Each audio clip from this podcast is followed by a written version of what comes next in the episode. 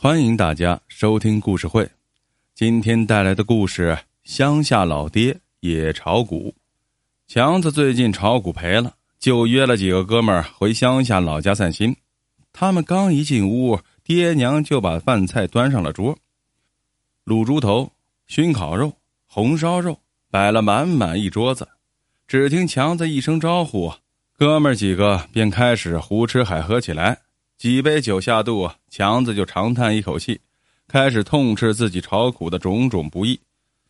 自从啊，我这进了股市，我整天就像坐过山车似的，心情呀看着这大盘跌幅起荡。有时候呀，明明认定是一只成长股，谁知道这这刚一进去，就眼瞅着成了跌势。有心全部抛掉吧，又心疼割肉。最后啊，只能抱在手里，这被死死的套牢啊！可不是啊，等你真心下定决心要去斩仓时，它又连续涨停了。众人也都深有感触的附和着：“炒股啊，真不是容易事儿啊！”强子爹边抽旱烟边听。这时，强子娘端菜进来：“刚才听强子这么一说呀，倒也和你爹干的差不多嘞。”众人吃了一惊，不是听说大叔是村里养猪大王吗？怎么也炒起股来了？只听强子说了一声：“嗨呀，你们哪懂这个呀？”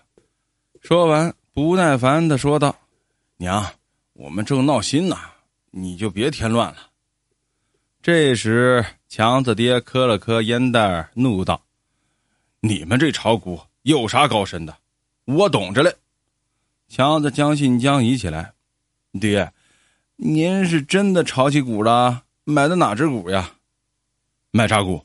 买的都是猪屁股。”强子爹愤愤地说：“都知道俺是养猪大王，可说实话，这些年俺真没挣到钱。为啥呢？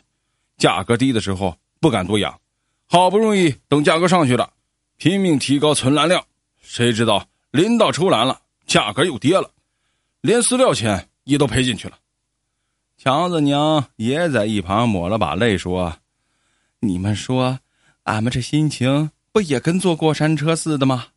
你们炒股赔了还能抛掉，俺们养猪敢割肉吗？”